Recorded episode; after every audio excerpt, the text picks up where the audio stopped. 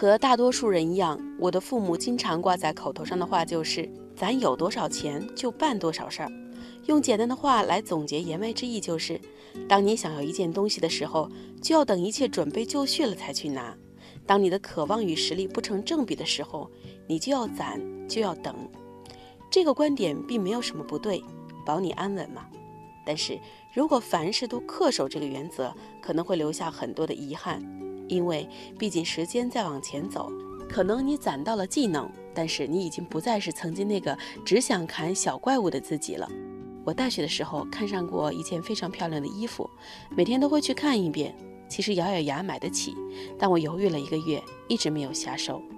毕业之后有一次逛商场，又看到了类似的衣服，我已经买得起了，却不再喜欢它。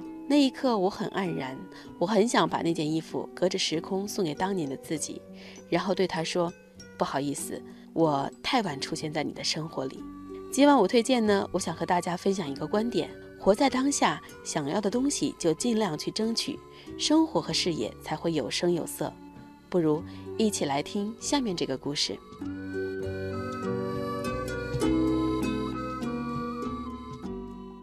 我的朋友张先生是一个总是有点倒霉的来不及先生。他每次喜欢上一个女生，就会低到尘埃里，总是觉得自己配不上人家，需要努力修炼。他开始健身，买新衣服，努力工作。他总想着，等我身材好了，变得更帅了，工资也高了，我就能光芒万丈地站在他面前。那句话怎么说来着？作为树的形象和他站在一起，然后攒着等着，最后人家在来不及被他追到之前，就成了别人的女朋友。工作也是，他从工作第一年就叨唠着梦想去上海，但是老觉得自己还不够好，想等多积累一些经验再向大魔都进攻。就这么年复一年。等到有点积累了，又觉得自己年纪大了，没有了重新开始的勇气，因此梦想在来不及实现之前也搁浅成遗憾了。就这样，来不及就像是张先生的诅咒一样，想去的旅行总是来不及去，就不想去了；想买的东西很多也是来不及买就过气了。